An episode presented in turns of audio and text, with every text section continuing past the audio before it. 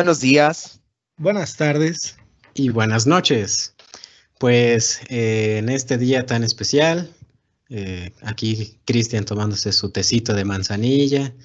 Marco, pues no se alcanza a ver la referencia que tiene a Zack Snyder ahí atrás.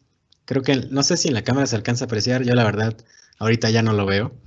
Pero pues vamos a hablar de la película Justice League, que pues no la del 2017, que si bien fue dirigida por Zack Snyder también en, compañía con Joss Whedon, sino pues eh, la Liga de la Justicia de Zack Snyder, la versión que acaba de salir hace apenas una semana. Mm, no sé si le podríamos decir Snyder Cut, porque en realidad tal cual no es un cut. Eh, pondría el ejemplo acá, Christian me va a entender que sí le sabe al cine. Por ejemplo, en Blade Runner, pues está el director Scott, y eso sí es un corte de una película.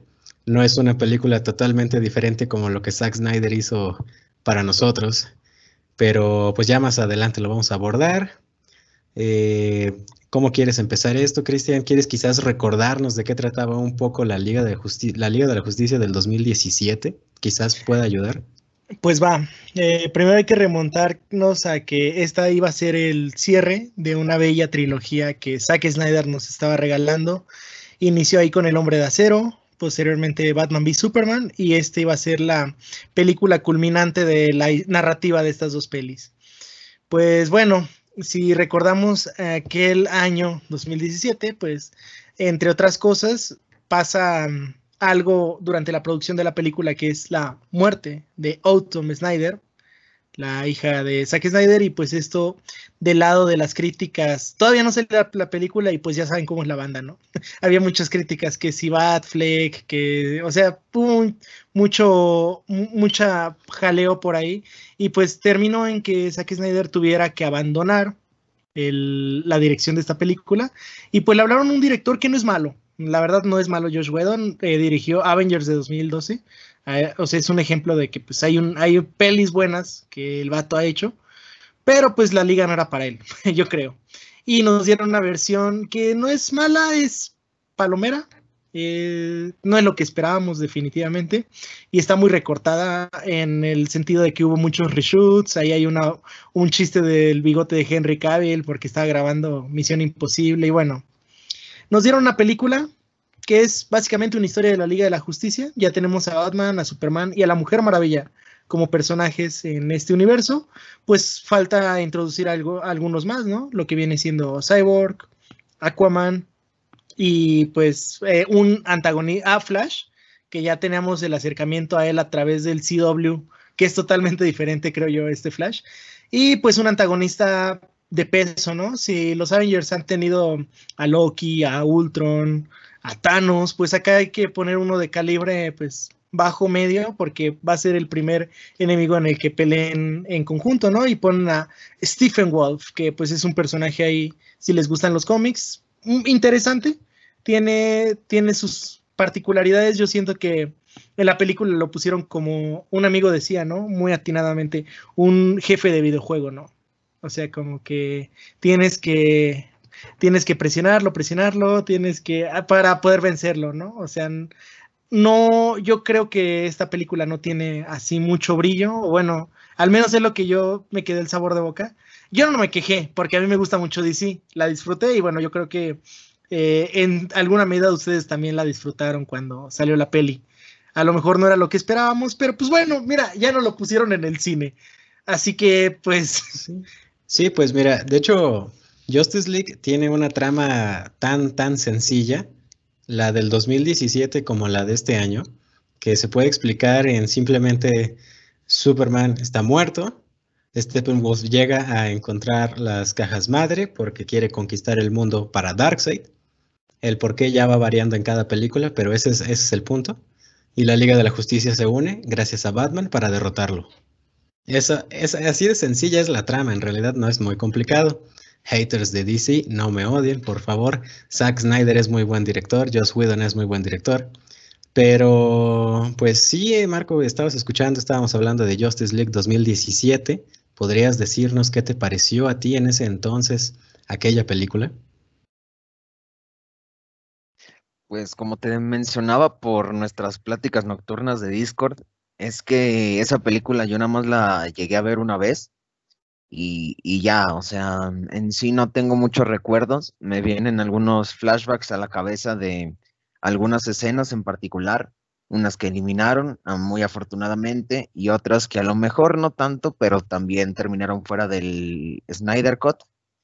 Pero pues a fin de cuentas, yo como un aficionado, coleccionista de cómics, no pide mucho a la hora de, de una adaptación cinematográfica. Si bien algo, ah, sé decir que algunas son muy malas y a otras son mejores, eh, con, el simple de, con el simple detalle de tener detalles o de tener escenas donde se vean que están todos como si fuera una página de cómic, a mí me llena, o sea, me satisface.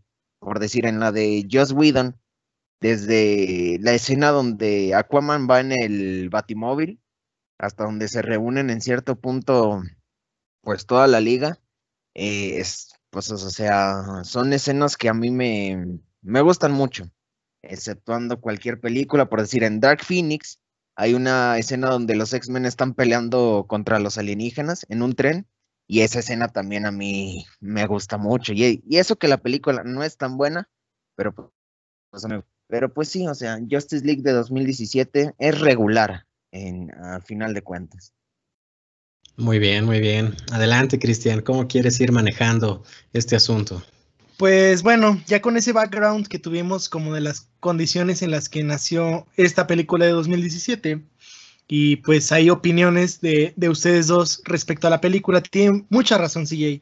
Yo siento que aquí repitieron esa mala fórmula de aquí sí le vamos a echar a, Warner, nunca nos van a patrocinar, así que no hay bronca. Eh, los accionistas no tienen la visión de un director, mucho menos la de un escritor de guion, y pues muchas veces el pues la palabra del productor es ley, ¿no? Y yo creo que en estas películas, eh, la casa productora Warner repitió lo que Suicide Squad. Ahorita que decías tú una trama pues sencilla, y sí es una trama sencilla, Suicide Squad entró en eso, ¿no? En ser una trama demasiado sencilla y darle, querer darle complejidad con detalles, más detalles, más detalles. Y pues bueno, realmente. Ah, bueno, a, eso voy. Em, bueno. Y con Margot Robbie con Margot Robbie. Esta película que hizo, pues yo creo que arregló en parte un poquito de Suicide Squad por la parte de Jared Leto, ¿no? Y su, su participación no tan memorable del Joker en Suicide Squad. Y arregló un poquito, pues, de, decíamos, de Henry Cavill y pues el bigote, ¿no? Con el CGI. O sea, todos los reshoots ayudaron definitivamente. Y pues bueno, esta película surge por un movimiento en internet que los actores Jason Momoa, Gal Gadot, eh, Ben Affleck, iba a decir Batfleck, e incluso Henry Cavill empezaron a usar un, hashtag que se llama Release the Snyder Cut, ¿no? Y luego pues la banda, eh, nosotros, nos quedamos como, ahora, un actor nos está pidiendo que, está pidiendo que salga una versión de esta película. Nosotros pensamos que era un mito, ¿no? Un secreto a voces. Eh, no sé si quieres decir algo. Ah, exacto. Supongo que el que más presión metió fue Ray Fisher, ¿no? En algunas cuestiones, ya que pues le eliminaron mucho. le suprimieron su historia prácticamente. Eso sí fue algo muy malo por parte de, de Joss Whedon. Sí. Continúa, por favor. Eh, eh, pasa esto del release de Snyder Cut. Empieza a haber mucha presión social y por parte del fandom que Warner se ve en la penosa necesidad, o sea, no le estaba yendo, bueno, a Warner realmente nunca le ha ido mal, pero pues estaban en una sitio, en una zona de confort, sacaron Joker con Joaquin Phoenix, o sea, estaban teniendo películas buenas, de hecho la película se llevó un, Oscar, eh, y pues tenemos que, dicen, va, le apuesto, se juntó lo de la pandemia, yo creo que fue un punto a favor para que saliera esta versión y que Warner está experimentando con esta mm, plataforma de streaming, ¿no? HBO Max, en la que planean seguir sacando contenido como su homónimo de, Disney, eh, Disney Plus, está trabajando con el MCU. Así que pues sale esta versión y ahorita que decía la música es algo muy importante. Las bandas sonoras de las películas, al menos de Wonder Woman, eh, Man of Steel, Batman y Superman, son geniales, son hermosas pero la de Justice League se sintió medio floja, ahí tuvo guiños a decía ah, pues el tema de Superman, el tema de Batman. Eh, ahí sale incluso una asomadita del tema de Flash de, los de la serie, perdón, de, del CW. Y pues tenemos que, o sea, está bien, pero es demasiado fanservice. No digo que el Snyder Cut no sea fanservice, básicamente es una película que nació del fanservice, pero no era lo que buscábamos. Marvel estaba poniendo en la madre y pues sale esta película. La, la película es básicamente la misma trama de la de 2017. Pero ahorita que mencionan a Ray Fisher, pues se extiende un poquito su historia porque es muy interesante, ¿no? O sea, Cyborg nos pone como un personaje de relleno. No sé si alguno de ustedes dos quiera hablar un poquito, porque yo creo que algo a destacar del Snyder Cut es Flash y Cyborg. Si alguien, si se quieren dividir o hablar, no sé. adelante, Marco, dinos qué piensas de, de ese punto. Pues, o sea, eh, la historia de Cyborg es totalmente nueva para esta versión, ya que si no mal recuerdo, en, con Josh Whedon solo se toca mm, la historia de su padre, o sea, un poco de su relación con su papá y, ya, o sea, te ponen a Cyborg por como alguien que llegó porque sí con ellos, porque según, o sea, en el, en el Snyder Cut también pasa así, pero como que tiene un poco más de fundamento después de la reunión. En cambio, en la de 2017, solo llega y, ah, miren, al final de cuentas sí les voy a ayudar, porque soy robot y tengo poderes, entonces vamos a chingarnos ese güey. Pero, o sea, el trasfondo que tiene es muy chido. Es muy parecido al de los cómics, el de New 52, y pues a mí me gustó mucho el personaje de Cyborg. He estado oyendo a varios que dicen que pues no simpatizan con Ray Fisher o con la historia de Cyborg, pero pues, o sea, no encuentro el por qué, no sé si a ustedes les pase eso.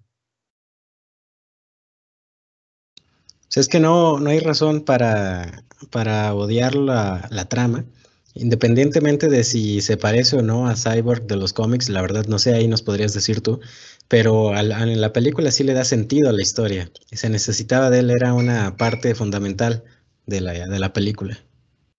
Sí, o sea, es como la base para que todos se reúnan. O sea, él tiene algo que mm, pues ayuda a todos los demás o que es algo así, pero no sé, eh, por decir, una de las críticas que a lo mejor a mí con menos fundamento es de que Ray Fisher no era un actor de peso como para interpretar a tal, pero le decían que pues tiene la mitad de la cara con un traje que funciona con CGI, entonces nada más media cara es la que está actuando. Y eso es lo que él ponía de pretexto, de que pues para eso necesitas un actor de nombre para que sepa actuar con todas estas características, cosa que pues a mí en lo particular, pues como que no me afectó mucho la experiencia. En sí el CGI de Cyborg está muy malo, pero pues o sea, fuera de eso, Ray Fisher a mí como actor pues me pareció bueno. Y pues la apariencia de, de Big Stone o de Cyborg, para no repetirlo muchas veces, es muy parecida, nada más que aquí como que es muy tosca, por así decirlo. O sea, tiene muchos picos o muchas cosas así. Pero pues no sé, o sea, en lo regular a mí Cyborg se me hizo, no, si no está en el mejor personaje entre top, top 3 de los personajes que salen en el Snyder Cut. Va que va, pues algo que quieras aportar en ese, en ese punto o pasar a otro que hayas notado que cambió eh, ah, perdón. Eh, bueno, de Cyborg, yo simpatizo mucho con Marco. O sea, tanto la estética a la de los cómics, al menos a No 52, es, es muy similar. Estamos acostumbrados a la de los Teen Titans, yo creo. Es la que el subconsciente colectivo tiene, ¿no? Que está muy fornido, eh, pues aún tiene partes biológicas, ¿no? En sus brazos, por ahí, pero bueno, o sea, el New 52 tal cual es un traje para batalla, ¿no? No es una caricatura para niños. Y pues lo del CGI, ahí se puede, tratamos de entender que fue una película a la que a lo mejor Warner no le dio todo el presupuesto, o si se lo dio, lo gastó en una sola escena, así que bueno, eso más adelante.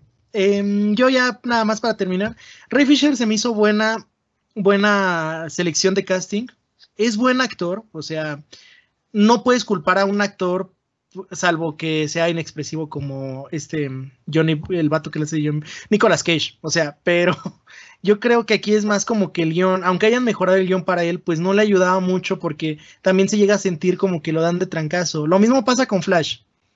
La ventaja que tiene Flash es que nos han trabajado por cinco años más o menos, pues su background, ¿no? Con la serie. Yo siento que es el efecto Spider-Man, ¿no? Porque el de Spider-Man del MCU no necesitó la introducción del tío Ben y todo eso, porque ya había visto muchas encarnaciones del personaje ya conocíamos su historia, también Batman con Ben Affleck, por ahí hay una escenita creo que en la de Batman v Superman, pero pues bueno, fuera de eso, no se necesita conocer la historia del personaje. Es algo que me gustó de Flash y que pudieron darle un poquito más de importancia a su parte de la película, independientemente de que me caiga bien o mal es Miller, que en lo personal creo que es muy buen actor, pero pues bueno, em, mm, creo que de, ellos dos es lo que yo, yo tenía que aportar. Tú, CJ, ¿hay algo a ti que te gusta Flash? Pues mm, no le cambiaron quizás mucho, quizás el único aspecto que le cambiaron fue el más importante de todos con esa escena del final, que pues redirige eh, en todo el, final de la película. Le dan su verdadero poder, eh, la verdadera capacidad que tiene y lo que representa en el universo de DC. Así que eso fue un, un gran punto a favor. Mm, ya más, más adelante me gustaría manejarlo como de que ya en general, ¿qué opinas de toda la película? Pero por mientras, ¿qué tal si, si Marco nos platicas de, qué fue lo que, lo que más te gustó? Yo supongo que las referencias a los cómics y todo lo que pudiste haber encontrado. Dinos lo, lo bueno, así, muy, muy bonito. Eh, lo bueno es el fanservice, güey. O sea, no hay otra cosa que pueda alabar del Snyder Cut la escena donde eh, ves este futuro que se imagina Cyborg antes de, pues de una parte esencial, no sé si pueda decir con spoilers. Sí, bueno, antes de que Flash dé la energía necesaria en la caja madre para resucitar a Superman, eh, está un proceso en el que Cyborg ve un futuro o diferentes realidades donde ese plan falla y ves a Darkseid en la Atlántida utilizando los Omega Beams o los rayos Omega. Esa escena es una joya, aunque sea muy estática, nada más ves cómo se mueven los rayos Omega. No sé, todos esos detalles, te digo, esos, esas escenas o esas pantallas donde parece que estás viendo un cómic, pero en pantalla grande son, son joyas para mí, por decir esta escena donde se junta toda la Liga de la Justicia después de estar batallando contra los Parademons, o sea, llegando a esta zona de desastre nuclear, que primero ves como eh, Aquaman va con Cyborg volando, después cae en el Batimóvil, después este Batman revienta un edificio y ahí es cuando se da esta escena como slow motion, donde están los cinco, eh, pues así representados, esa escena también. Eh, cuando Superman tiene su, su traje negro, bueno, se lo pone. Esa escena que también evoca Man of Steel, donde está así con el puño en tierra y se empieza a levantar como que piedras a los lados. Toda esa secuencia donde sube, está en el espacio, se ve el sol. Esa escena también, ahí estaba llorando, también en la escena pasada.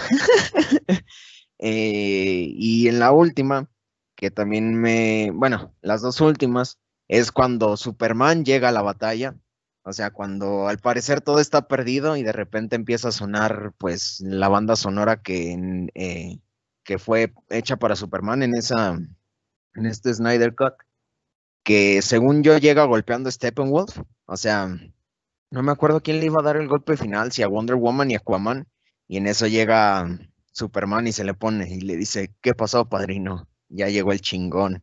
Y ahí es cuando le empieza a dar sus madrazos al buen Steppenwolf.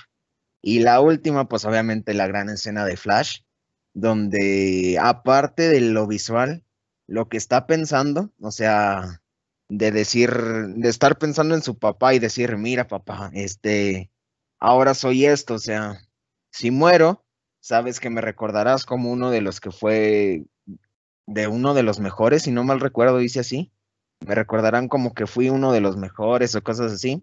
Y pues obviamente cuando va retrocediendo el tiempo y todo lo, todo lo que sigue, pues es visualmente hermoso y para un fanático de los cómics, pues lo llena mucho.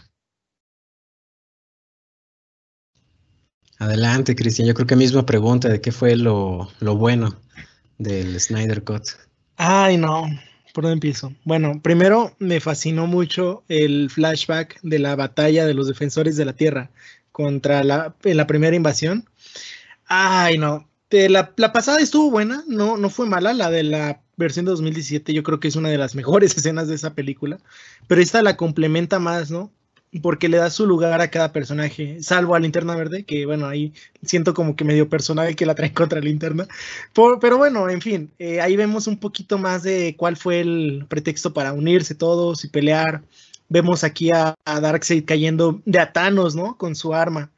Eh, luego vemos que vemos a Ares, que es el mismo actor, el que hace de este del profesor eh, Lupin en, en, la de, en la de este Harry Potter lo vemos a él de nuevo siendo Ares. Vemos cómo le da el hachazo aquí en el cuello a Darkseid. Está muy padre esa escena. Para mí me fascinó mucho. Salvo eso de linterna verde, que bueno, que no dura ni dos minutos en batalla. Pero bueno, después, ah, eso es un spoiler muy grande. Y pues yo creo que si están viendo el video, ya vieron la película y a lo mejor no piensan rentarla o bueno, así que pues, spoilers a full. Detective Marciano el trato que hubo de Zack Snyder con Warner de decir, ¿sabes qué? No uses a linterna, pero te prestamos este vato, ¿no? Detective Marciano por ahí ya sabía que Lois Lane tenía un papel importante em, en el futuro de esta, pues podríamos decir, esta saga de películas, ese futuro que pudo ser. Y finalmente, pues aparte de las que dijo Marco, la continuación del Nightmare. El Nightmare lo vemos pues como que muy poquito en Batman v Superman hay una escena en la que nada más vemos a Batman con una metralleta y pues medio savage. Me parece, ese traje me gusta mucho porque mula el traje que usa Damian Wayne como Batman, ¿no? Que es la capucha con plomo para que no lo encuentre Superman. Bueno, o sea, me gusta mucho cómo lo personifican.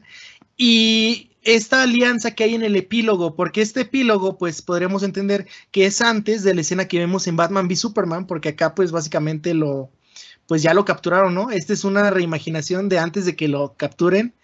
Mera, eh, ¿cómo, se llama? Deathstroke, Deathstroke también le hicieron justicia, aunque haya sido poquito lo que participó, le hicieron justicia, creo yo.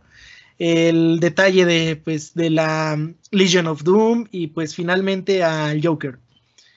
Aunque hayan sido dos o tres minutos, el diálogo que tuvo está muy fuerte y pues es de lo mejorcito de la película. La verdad, mejoró con creces y no altero el final, porque realmente esto es un epílogo. O sea, el epílogo, pues, ah, no necesariamente es el final. Tenemos un ejemplo claro, La Naranja Mecánica, la película de Stanley Kubrick, no tiene epílogo de libro y queda bien, queda buen final, y no por eso cambia el final que ya existía, ¿no?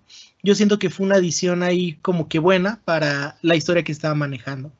Y pues te digo, es, eh, ah, independientemente de todo lo visual y todo es lo que más, más me llenó de esta peli. Pues muy bien, muy bien. Eh, en lo personal, pues yo creo que pues, es la coherencia, lo destacable, es la coherencia precisamente que tomó la película, porque pues cada parte se justifica con algo que va a pasar adelante en la misma trama, desde el principio, desde las visitas de Lois Lane al monumento de Superman caído, pues eso se va a justificar. Eh, el por qué ingresa eh, Martian Manhunter, aunque sea para visitar a Lois Lane, que te preguntarás, pues, ¿por qué la va a visitar a ella, no? ¿Por qué mejor no se pone a pelear? Pero no, pues también está justificado. Eh, todo, todo, todo, cada, cada escena que le añadieron, cada escena vale la pena. Por lo tanto, es una excelente película, eh, bien hecha, la trama no te aburre, por más sencilla que esté, no te aburre. Pero de aquí precisamente lo voy a conectar con la siguiente ronda, que es ¿qué fue lo malo? Eh, aquí de una vez voy a empezar, porque precisamente todo esto es el punto negativo de la película. no puedes hacer una película de cuatro horas, Zack Snyder. Eh, no soy yo quien para decirte que, hagas o no, ¿verdad? Pero una película no la puedes contar en cuatro horas.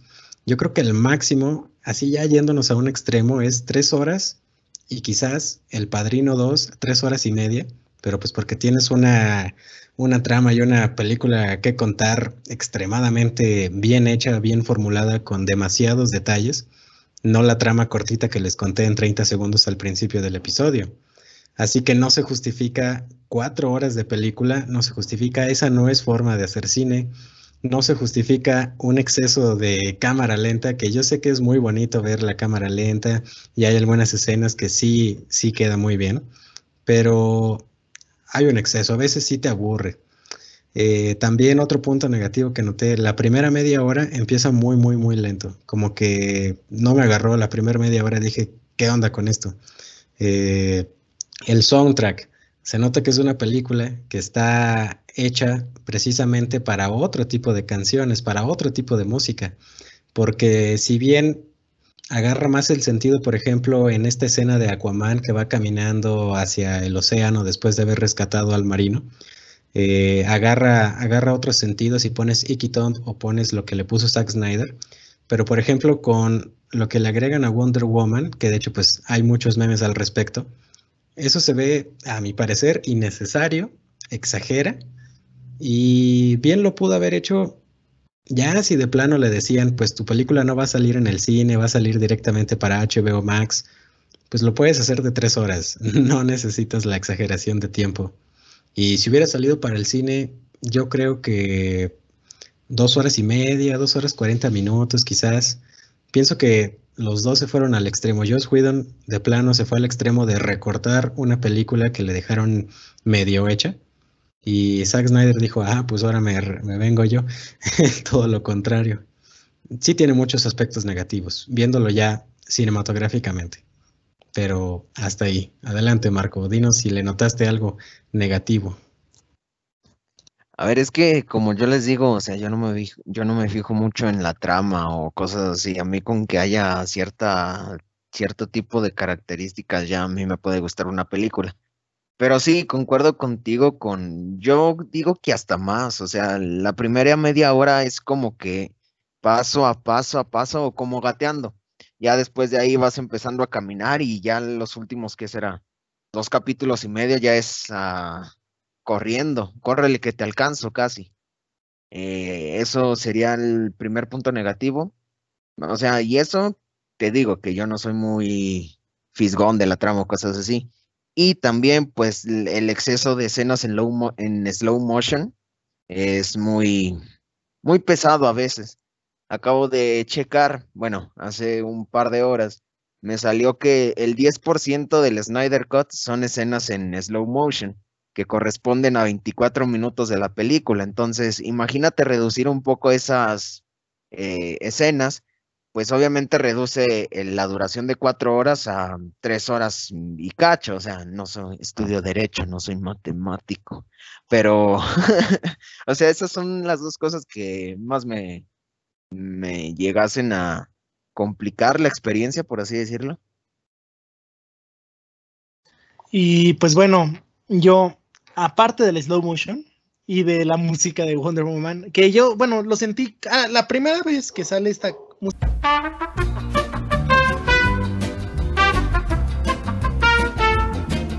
Pues decía, ahí hubo un poquito de problemas técnicos, pero eh, hablando de la música de Wonder Woman y todo lo que mencionaron ustedes, yo creo que en la primera escena, en la del banco, queda bien porque te da este aire de gladiador, te da este aire de 300, por cierto, que también la, dirigió este Hans Zimmer. Pero yo hubiera sustituido todas las eh, escenas. Zack Snyder. perdón, perdón. Eh, todas las escenas posteriores de música con Is She With You, ¿no? De Hans Zimmer. Creo que es mucho mejor canción, es más épica. Así que, pues bueno, ese es un detalle el formato 4.3, a diferencia del formato 16.9, que es el panorámico del cine, pues a lo mejor la gente que no sabe qué onda con esto, pues sí se ofendió si lo estaban viendo en una pantalla muy grande. Decían, oye, ¿por qué tiene esas franjas a los lados? Bueno, parte de la visión de, Snyder era esto, que, que pues está un, para un, él sabía que iba para la pantalla chica. Así que pues agarró el formato de televisión, pero Ahí lo que le falló es que pues no pensó que íbamos a usar televisiones que ya son emulando una pantalla de cine, ¿no? A lo mejor las televisiones... De hecho, no, esa no, esa no es la razón. Estaba leyendo cuál es la razón, que de hecho sí hace mucho sentido. Pensar que utilizó el formato de televisión antigua porque iba a salir en la televisión es absurdo. O sea, esas televisiones ya están descontinuadas. En México no, pero en, el mundo civilizado ya están descontinuadas. Eh, el, aspecto de radio es precisamente para beneficiar la altura de la imagen. Quiere ah, que se vea más arriba la imagen en lugar de más ancho, porque en realidad no se preocupa por hacer eh, grandes paisajes, sino más bien se quiere enfocar en lo que está pasando dentro de cada personaje. Por eso es el, el aspecto ratio nada más, no porque quiera salir en la televisión de la típica familia mexicana. Bueno, y ah, ya, ya aclarando eso, eh, yo creo que lo, otra cosa que, pues ahora sí que aspecto negativo es que, pues en parte, si bien sí tiene su cuestión técnica, vemos que los capítulos son de directores pretenciosos.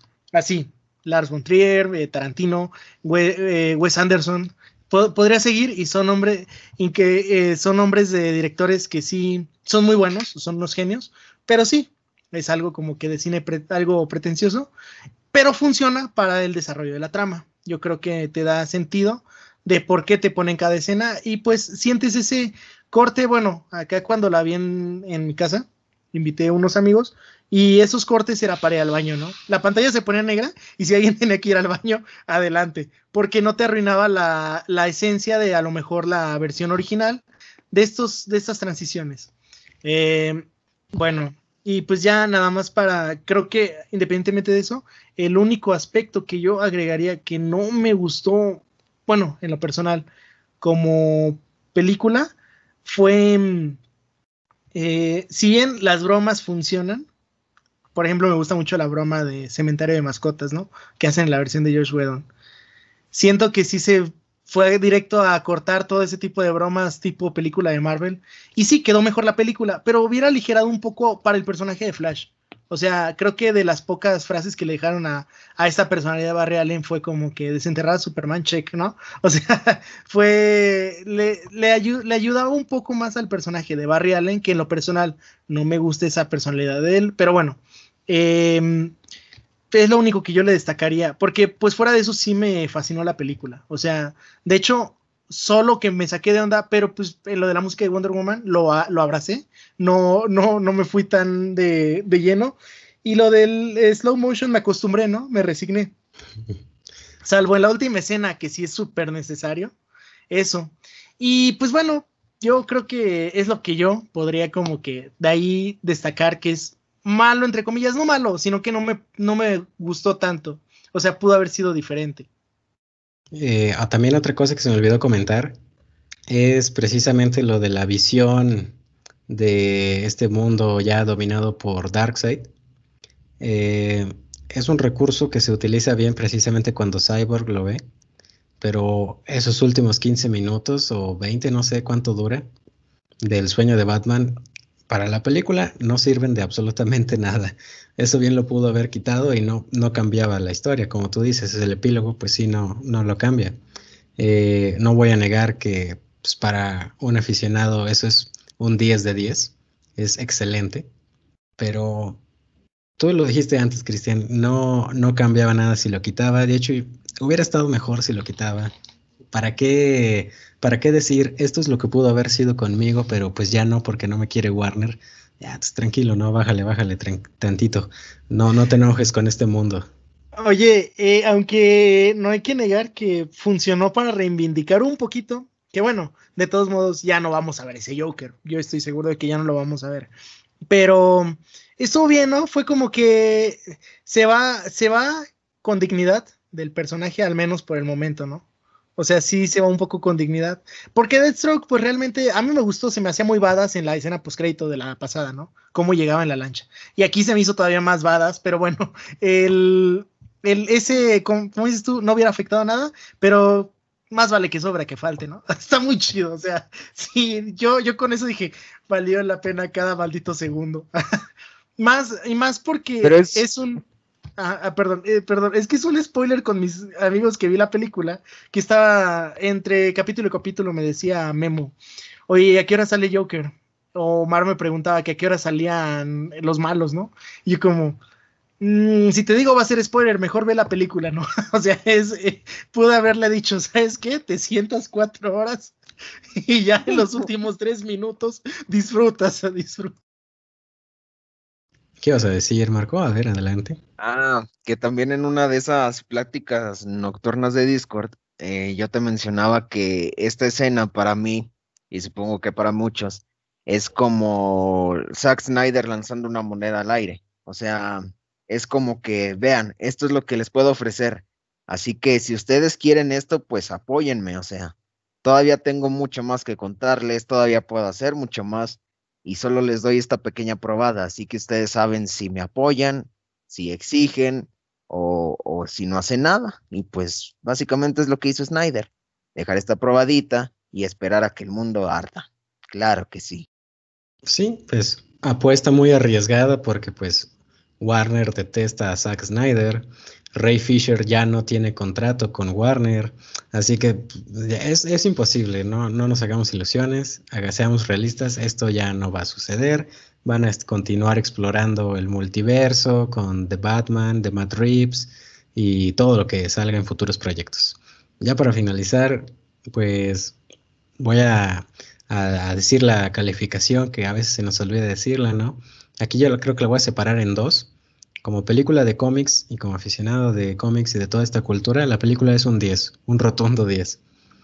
Pero como una película, la verdad, no sé si 5.5 o de plano panzazo un 6, porque viéndola críticamente, objetivamente, mm, tiene muchos aspectos negativos a lo mejor un 6 por la coherencia que hace toda la película. Está ok. ¿Tú, Cristian? Igual, misma opinión que tú, como fanático de cómics, eh, como fanático de adaptaciones de cómics a cine, 10. Pero, como dices tú, como película yo siento que este vato se fue a título o a extra. o sea, esta segunda película fue su extra. Y aquí, yo creo que en el extra no te puedes quejar con lo que saques, también le doy el 6. o sea. Adelante, Marquito, no te preocupes si no das calificación objetiva, tú, tú adelante. Sí.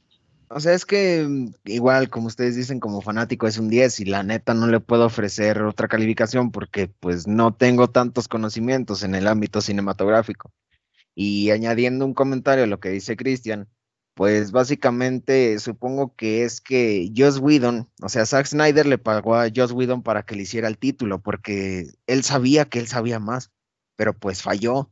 Entonces siento que este es el recursar la materia de Zack Snyder y pues siento que aprobó. De hecho sí es recursar porque pues son cuatro horas, es demasiado. sí, muy, muy buena analogía, perfecto. Pues si alguien tiene algún último comentario. Bueno, un último comentario. Antes, nada, algo que manifestar. Em, yo, pues nada más darle las gracias a Marquito por aquí, a, bueno, a Freakstyle. Síganlo. Eh, ahorita Marquito hace sus respectivos eh, promociones y pues no sé, eh, darle salas a ustedes para que se animen a proponer temas. Ya saben que si quieren que de, a huevo salga su tema, tienen que apoginar un dólar. Pero fuera de eso, eh, ¿cómo se llama? O por lo menos un tweet en el hilo que, en el hilo que se quedó perdido. En el hilo que se quedó perdido. Si contestan con un tweet y le dan un follow ya, con eso. Sí, no, aunque escuchen el capítulo en Spotify, regálenos un like, ¿no? En, en YouTube sirve bastante y pues bueno, hemos tenido un pico, solamente una vez un pico, así que pues esperamos en futura, en un futuro tener ese tipo de reacciones. Así que pues no sé, Marquito, algo que quieras decir tú. Pues nada, o sea, ya saben que a ustedes siempre les doy las gracias, principalmente porque pues con ustedes fue que empecé todo esto y agarré confianza. Eh, y pues nada, ya saben que igual para platicar acerca de estos temas yo siempre estoy disponible. Y pues si gustan eh, seguirme a mí en mi proyecto, eh, como ustedes saben, CJ me hace el favor de editar también los videos. Ahorita traemos pedos con uno, pero ya, ya pronto sale. Copyright. Exacto. Me pueden encontrar, bueno, el canal y el proyecto como Freakstyle. Ahí pueden seguirnos y pues a ellos les mencionaba que gracias a este video, o sea, Después del video con el que traemos pedos, voy a lanzar, o bueno, si todo sale bien, uno acerca de un arco de la Liga de la Justicia, el principio de New 52, que es en el que ligeramente se basa el Snyder Cut. Entonces, pues cuando ya esté disponible se los haré saber. Y pues ya saben que estos chavos siempre me ayudan a compartir, entonces también para que ahí puedan darle el apoyo si tienen tiempo y si gustan apoyar con el proyecto. Y pues muchas gracias a ustedes dos. Muy bien, pues nos fuimos. adiós, adiós, ya Cristian, di adiós. Ya, ya, ya, ya. Adiós. Se terminó el streaming.